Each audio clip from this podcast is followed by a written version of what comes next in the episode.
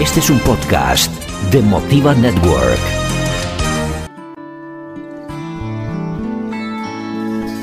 Yo soy feroz. Y también soy vulnerable. Sí, así somos. Claro, porque somos mujeres. Sería genial hablar sin tabúes de nuestro rol en la sociedad. Sí, que sea precisamente para hablar de cosas que no podíamos conversar antes en público. De los hombres y del amor y de la vida en pareja. De la feminidad y del empoderamiento. Y de tantas cosas más. Vamos a crear un espacio donde se hable de todas las cosas que antes no podíamos hablar, donde nos empoderamos ferozmente y también somos vulnerables, donde hay tanto amor que todo se puede conversar libremente, amorosamente, calurosamente. Ferozmente vulnerable.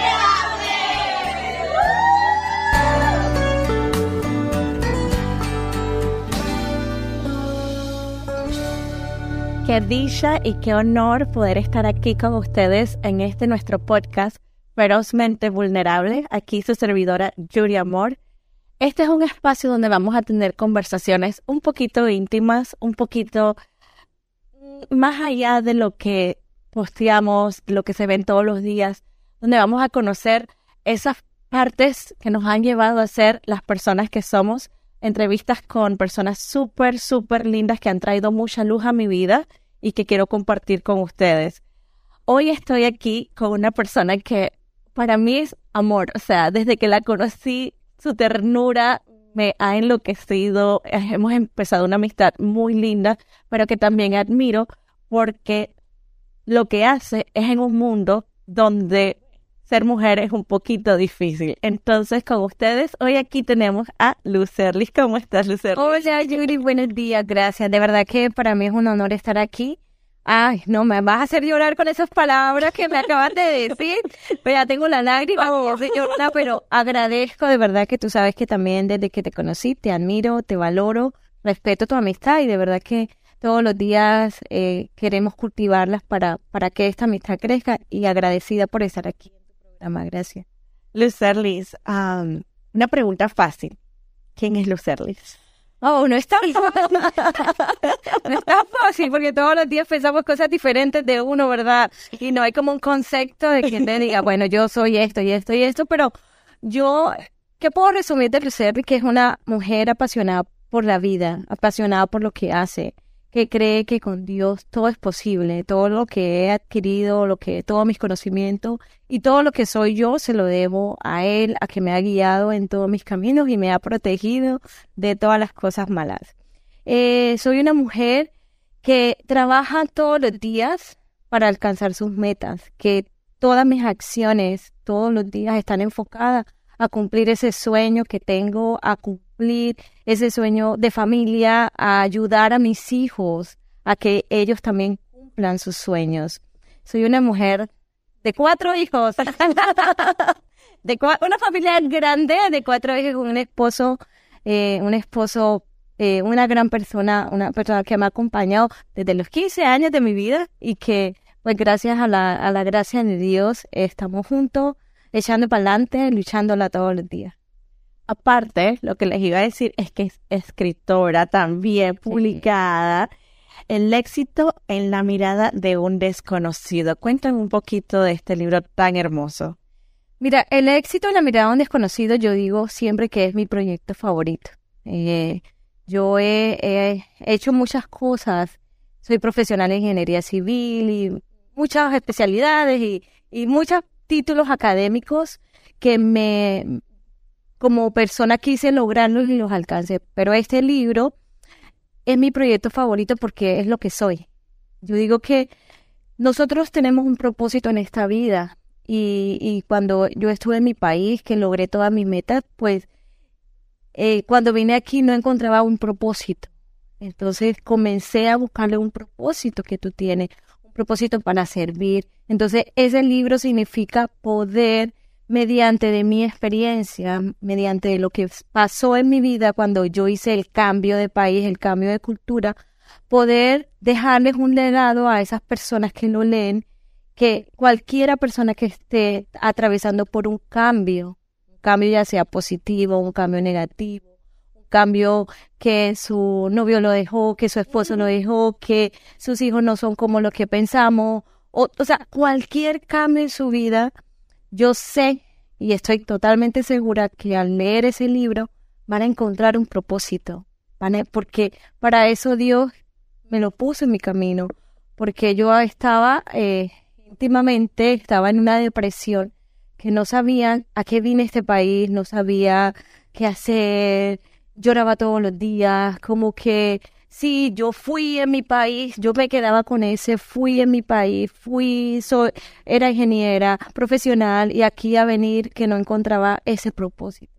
Y Dios me habló en, e- en un momento de depresión, de llorada, bueno, usted sepárese de esa cama y póngase a hacer tu propósito, lo que tú quieres hacer, escribir. Bueno, tienes tiempo, tienes todo, ponte a escribir.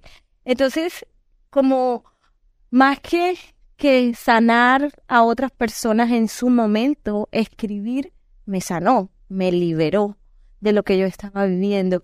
Y cada día que pasaba, que yo escribía, obviamente, como yo estaba en un estado de depresión, yo lloraba, me secaba las lágrimas, pero escribía. Y, y allí mismo, y todo eso fue sanando. Qué bueno. Y durante todo ese proceso que yo duré dos años haciéndolo, Dios me fue sanando, Dios me fue hablando. Y hoy que yo veo mi libro y que yo en un momento le dije a Dios, bueno, Señor, no importa, tan solo una.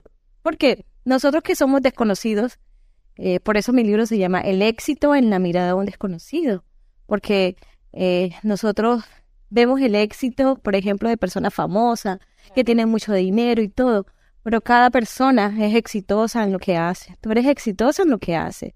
La gente que nos está escuchando, la gente que nos está viendo. Cada una tiene una historia de, Exactamente. de éxito que no te, no te aplaudes a ti mismo, pero que alguien lo está Es notando correcto. normalmente. Total.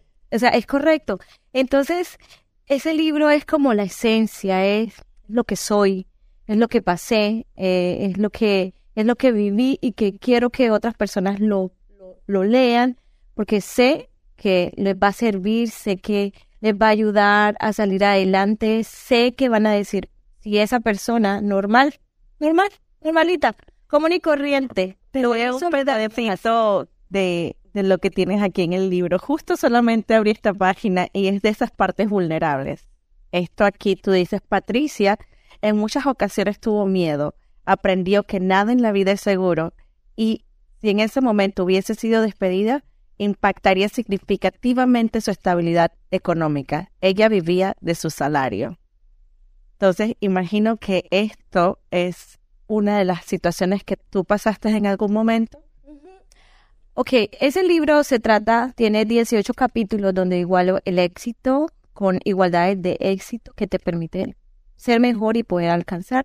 Y van contándose una historia de Patricia y Carlos que es de la vida real. Sí, Patricia vivió momentos muy vulnerables, momentos donde su entorno social, donde su entorno personal, su entorno socioeconómico estaban debilitados. Y como esos entornos estaban debilitados, era, tenían la, poten la potenciabilidad de hacer daño, de hacerse daño, de hacerse daño psicológicamente, sentimentalmente, físicamente. Entonces, fueron, fueron muchos momentos eh, difíciles que se pasaron, pero que esos momentos tú los convertiste, esa persona lo, lo convirtió en posibilidades, no se quedó allí en el problema, ay, es que tengo este problema, sí, pero yo tengo este problema, y cómo yo lo convierto ese problema en posibilidades. Luz, hablaste de vulnerabilidad.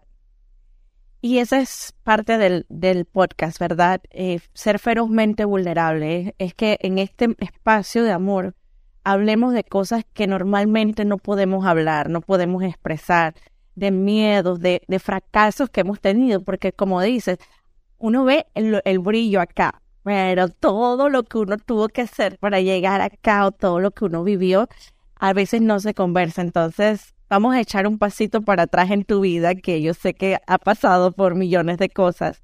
Y cuéntame un poquito de, de qué es para ti ser vulnerable, qué, qué ha pasado en tu vida donde fuiste lo más vulnerable que has sido y, y cómo te ayudó. Ok, yo creo que el momento más vulnerable de mi vida fue cuando salí embarazada a los 19 años. Eh, fue un momento donde mi vida, mm, o sea, como que fue, ¿qué hago? Eh, estaba vulnerable a todo lo que me dijeran, vulnerable a una sociedad que te señala, porque hace muchos años en mi país y todavía se da, la gente te señala, salió embarazada, yo salí embarazada de mi casa, eh, eh, pues no tuve el apoyo inmediato de mi padre, mi padre es un, lo amo, lo amo con todo mi corazón, pero es un señor con unas creencias bien marcadas donde su hija tenía que irse virgen al matrimonio, donde eso no podía pasar y, y yo creo que ese ha sido eh, el momento más vulnerable de mi vida, donde la gente te comienza a juzgar, donde internamente tú defraudaste a tus padres, defraudaste la confianza de tus padres y, y bueno, yo creo que, que ese fue el momento más vulnerable de mi vida. Y me imagino que también te sentías que te defraudaste a ti misma. Total. Porque imagino que en ese tiempo es donde estás yendo a la universidad o tienes planes de ir a la universidad, de salir de tu casa porque no es algo que uno quiera, embarazarte sin haberte casado, sin tener una casa, o sea, imagino que no solo fue el defraude a tu familia, sino a ti misma. Correcto. ¿Y lo has superado? Sí, lo superé hace 23 años. Mi hijo tiene 23 años. Sí, lo superé hace muchos años. Yo creo que, mira, una de las maneras que yo lo superé es el apoyo de la pareja. Mi esposo, desde, desde hace mucho, desde los 15 estamos juntos, y mi esposo desde que salí embarazada, él siempre me apoyó. Porque la primera persona que tú le dices, bueno, salí embarazada, es tu pareja. ¿Qué vamos a hacer? A tenerlo, vamos a echar para adelante y nosotros trabajamos todos los días para que las cosas surgieran. Eh, fuimos unas personas, cuando ya fallamos, le fallamos. aceptamos que fallamos, aceptamos que le fallamos a nuestros papás. Mi esposo apenas iba, está, iba estaba en cuarto semestre de universidad de ingeniero industrial. Yo apenas iba a empezar la universidad en la ingeniería civil. Y sin embargo, después que que todo se hizo una tormenta, pero ya después como que los padres más, más tranquilos te dicen, bueno, ellos quieren, tienen las ganas de salir adelante, vamos a apoyarnos. Entonces seguimos como nuestros planes, mucho más difícil, muchos más vulnerables, vulnerables porque éramos jóvenes, éramos muy jóvenes, pero con mucha disciplina, con mucho amor, o con Dios que siempre nos ha guiado de la mano, decidimos seguir adelante y pasar todos esos obstáculos y hoy ser lo que somos. Y no ese fue el momento más vulnerable, pero han habido en nuestra etapa de nuestra vida de 23 años, ha habido muchos espacios de eso, pero lo hemos sabido eh, superar. Y, y yo creo que cuando primero tú eres consciente de que en algún momento tuviste, eh, te equivocaste, tienes que aprender de eso, pero tienes que buscarles posibilidades para salir de eso y hay muchas puertas que se van a abrir y tú las debes aprovechar la oportunidad. Yo hablo de mi libro en eso, que uno tiene que tener oportunidad y talento.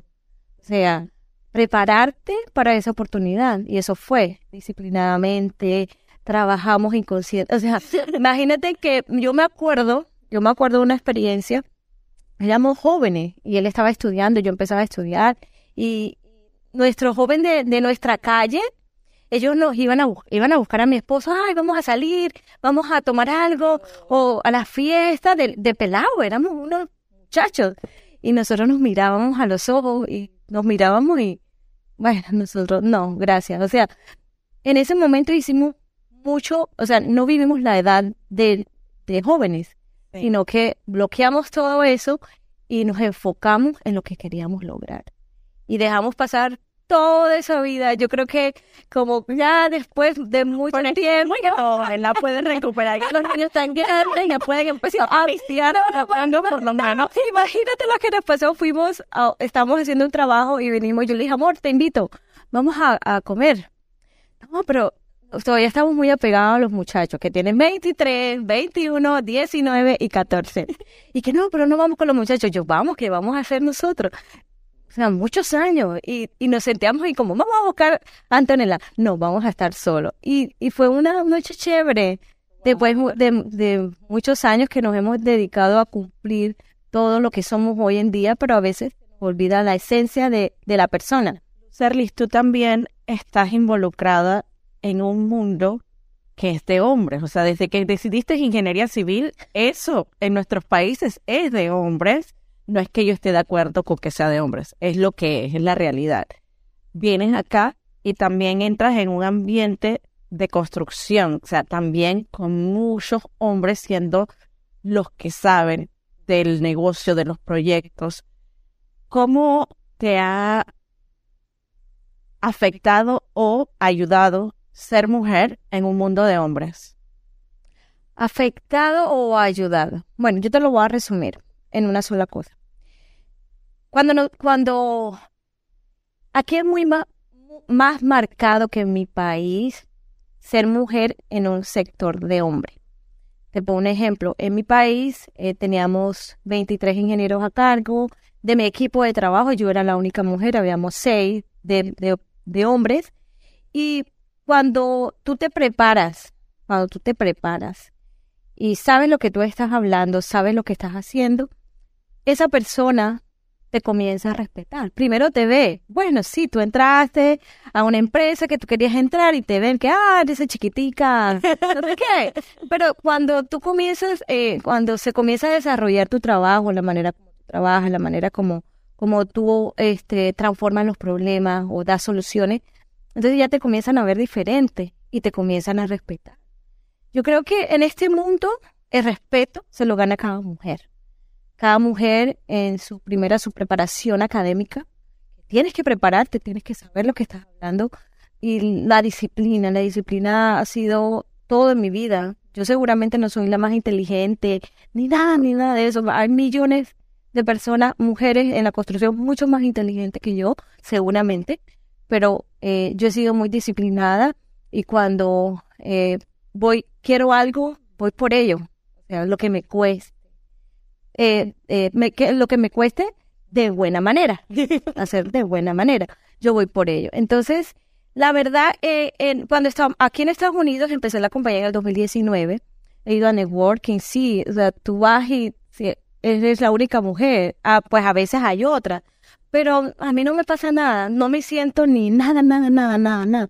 Y si alguien quiere hacerte sentir mal, yo ya no, o sea, eso no me, no me afecta. Y y yo me siento feliz.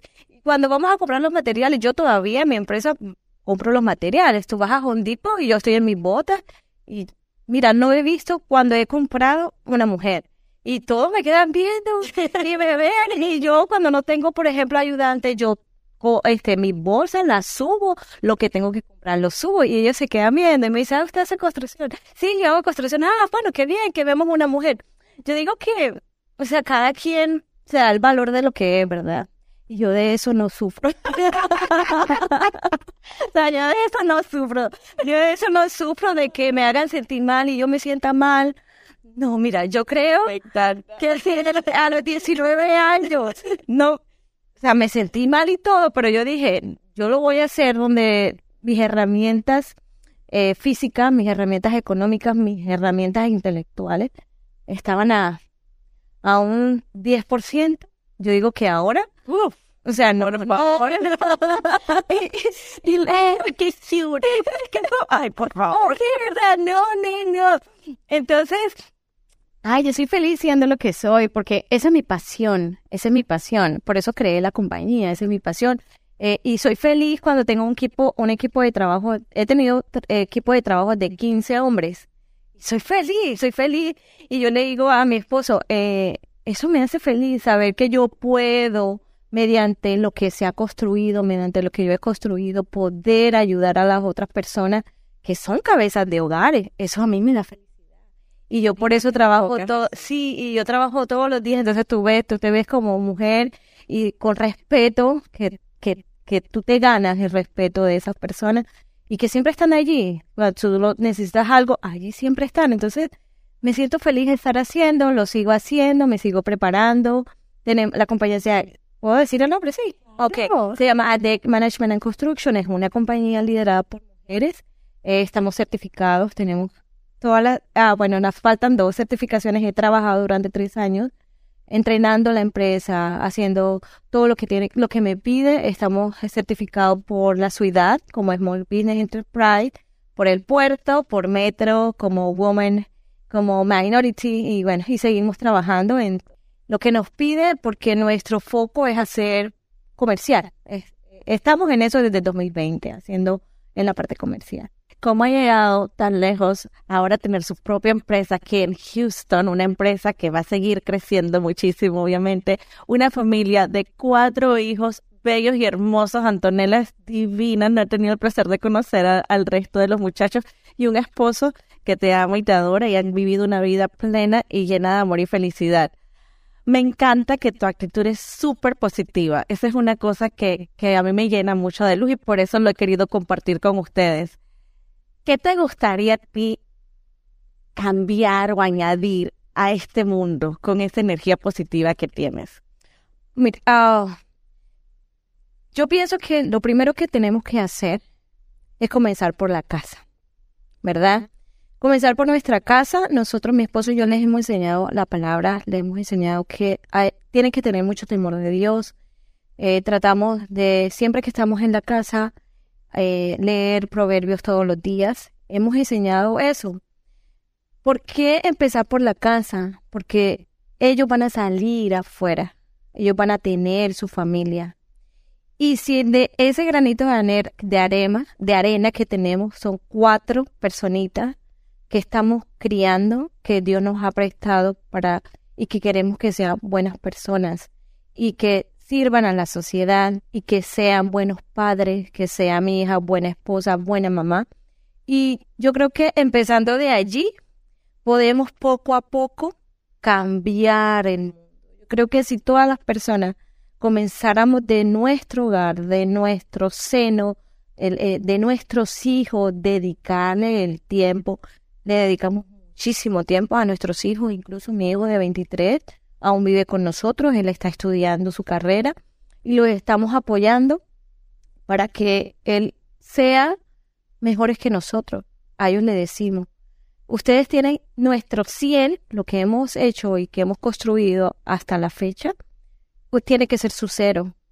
Tiene que ser su cero. Oh, Yo creo que empezar desde allí, ellos van a tener van a salir al mundo y yo sé que van a impactar vidas y así sucesivamente, porque la verdad eh, yo no puedo cambiar el mundo. Yo tengo que yo tengo que empezar por lo que está a mi alcance y es mi mi hogar, mi seno materno, paterno, mis hijos y así sucesivamente y quiero llegar hasta cuando mis bisnietos, no sé, imagínate, o sea, todo lo que estamos impactando positivamente y eso es lo que quiero hacer, la verdad. Y yo creo que ya ahí voy a dar una partecita y esa persona que lea ese libro, una sola persona decía yo, pero mira, me escriben muchísimas personas, mira, yo tomé la decisión porque leí tu libro, gente que no conozco.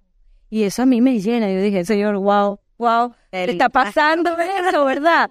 Y, y, y transformar eh, o cambiar una vida de, manera de manera positiva, yo creo que ya eso es grande. Ya creo que ahí estoy aportando mi poquito, mi poquito de, mi poquitico todos los días. ¿Qué te da miedo? Me da miedo los aviones.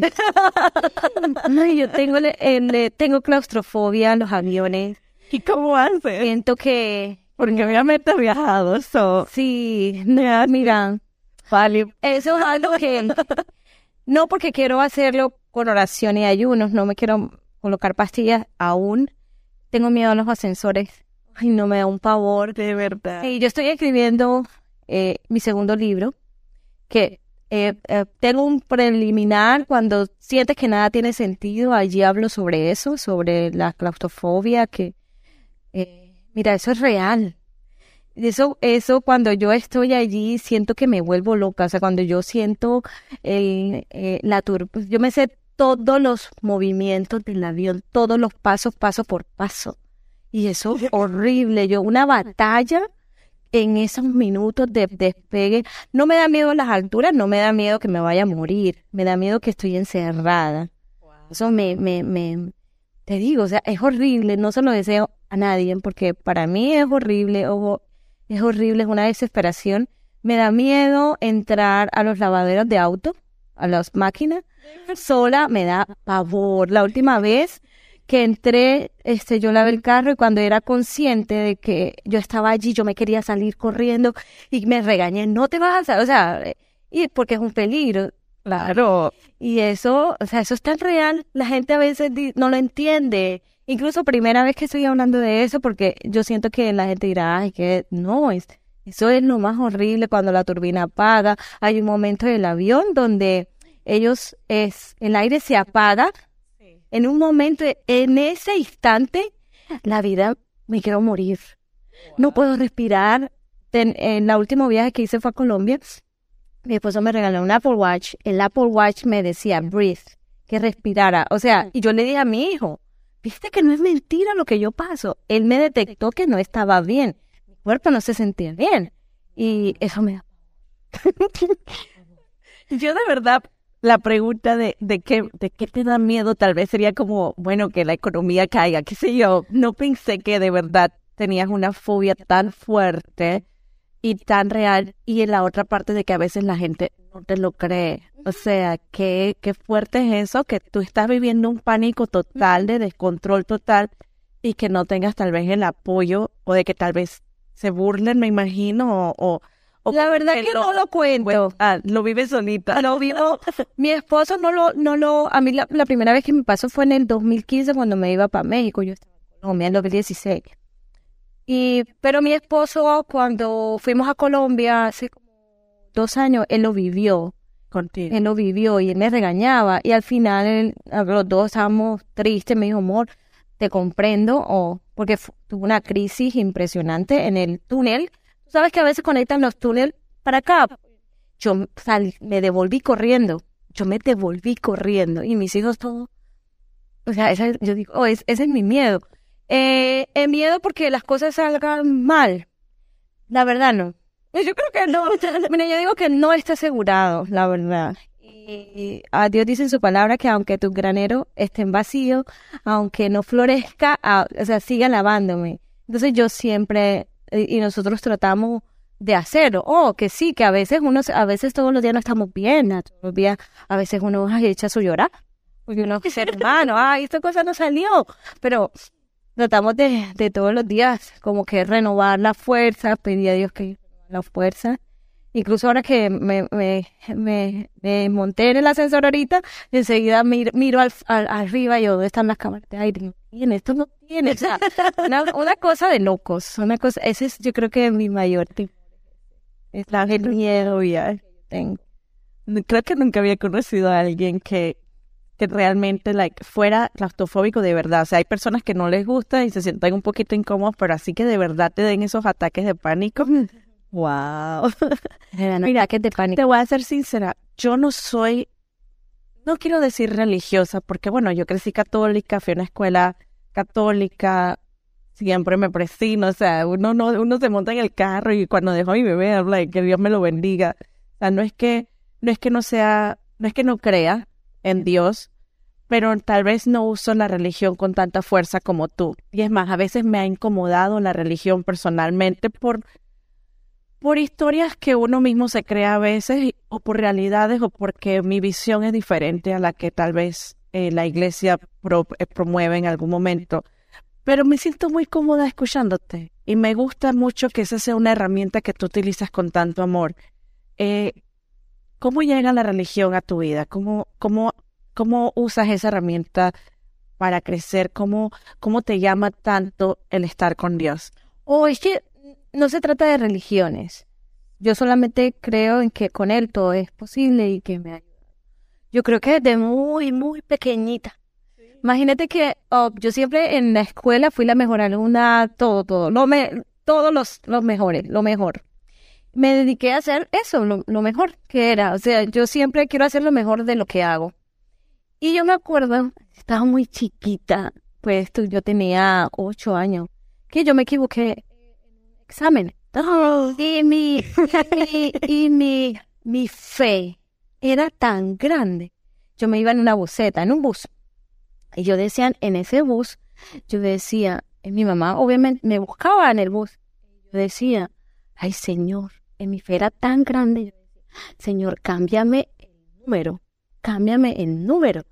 Y yo creía que Dios me iba a cambiar el número. Imagínate, así era mi fe tan grande. Cuando no te lo cambió, que ya no te no.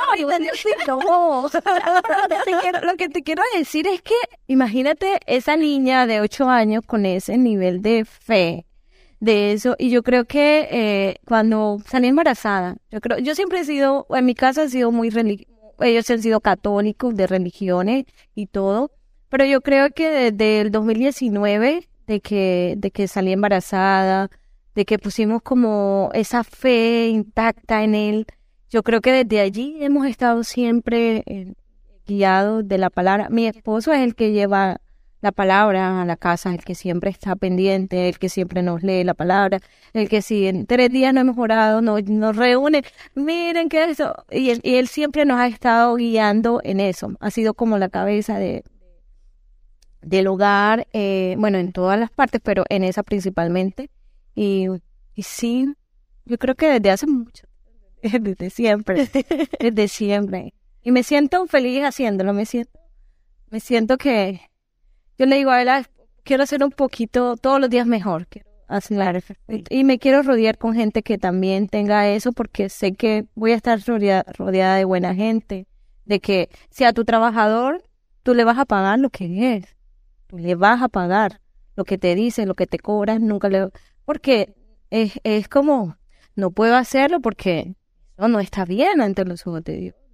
Bien no quedarse con el dinero de la gente. Yo creo que por eso la gente quiere trabajar conmigo, así, porque sabe que nunca voy a hacer, o sea, no, jamás voy a hacer algo que no esté, que no esté bien delante de los ojos de él. Moralmente, claro que sí. Um, ya casi estamos terminando y pues te preguntaría tu legado, pero ya me lo contaste. Educar a tus hijos con mucho amor y con mucha conciencia, ¿verdad? De, de que hay que dejar todo un poquito mejor incluyéndose a uno mismo, mejorar todos los días. Así que viene la parte de la pregunta sexy. Súper incómoda para ella. No, no, no, no, me digas. bueno, es que, o sea, ¿cuántos años llevas con tu esposo? Eso ha sido demasiado. Ay, tú tienes que tener algún truquito que tienes que compartir con nosotros. Ay, qué... Cuéntanos. Yo digo que el amor de la juventud, como que ese amor de juventud que tú quieres cultivarlo siempre, como que hemos pasado tantas cosas que ya como, por ejemplo, yo te voy a hablar porque él, él, dirá otra cosa, ¿verdad? Como que yo no me hallo en otra parte. O sea, no. Y trato de todos los días, obviamente, tenemos que a veces le quiero sacar las maletas.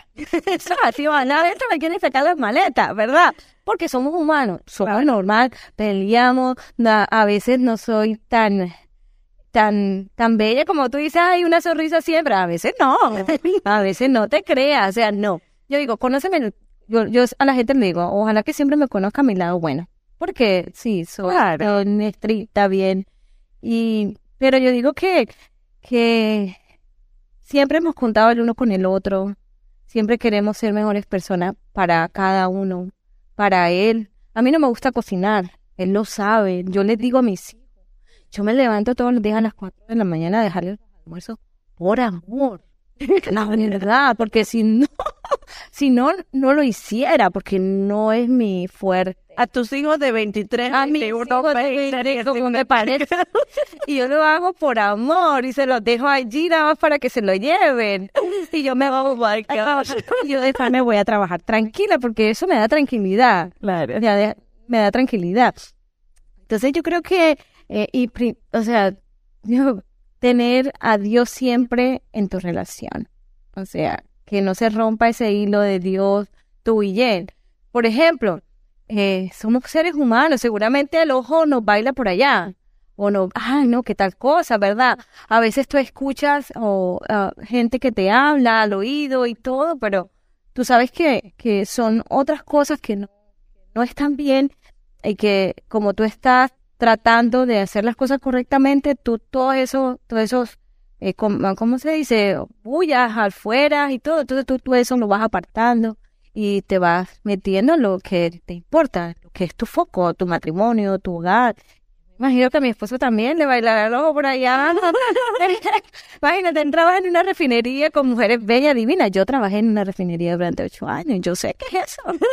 y, pero bueno, yo digo que también. Y aquí estamos. Bueno, ¿y cuál es la parte más sexy de Lucerly? Mis boobies. no, no, no, es que quería decirlo en inglés, pero en inglés es mi mejor amigo. El trasero. Sí, morir. Pues es el puri. Porque acá no tengo rojo. Y cambio allá atrás yo sé que si me paro. La gente lo mira. La gente lo mira. Hasta las muchachas, hasta las mujeres. ¿verdad? Es verdad. Sí, eso es de verdad. De verdadísima. Yo le digo, sí, eso es de verdadísima. Ya, a mí me parece que tu sonrisa y tu personalidad son mucho más sexy que tu trasero. Pero sí, muy bonito el booty también. es una parte. Sí, puede, sí, claro, claro, claro. No, muchísimas gracias, Luz, de verdad, por traer alegría, amor, la palabra, todo lo que compartiste con nosotros hoy. Espero tenerte de vuelta pronto, seguir conversando y conociéndote cada vez más. Te dejo para que te despidas. Oh, mira ya. Sí, ok. Oh, pues gracias primero a Yuri que me invitó, gracias a este programa maravilloso donde podemos hablar como somos, reales, que somos personas reales. Y, y, y los invito a que todos los días eh, sean personas reales y que todo, todo, todo, todo lo que ustedes quieran hacer y quieran, todas las metas se pueden lograr. Pero hay que pagar el precio por eso. Tenemos que pagar el precio. Y cada quien sabe eh, en su plan qué precio tiene que pagar para cumplir eso. Entonces los dejo, bendiciones y nos vemos pronto.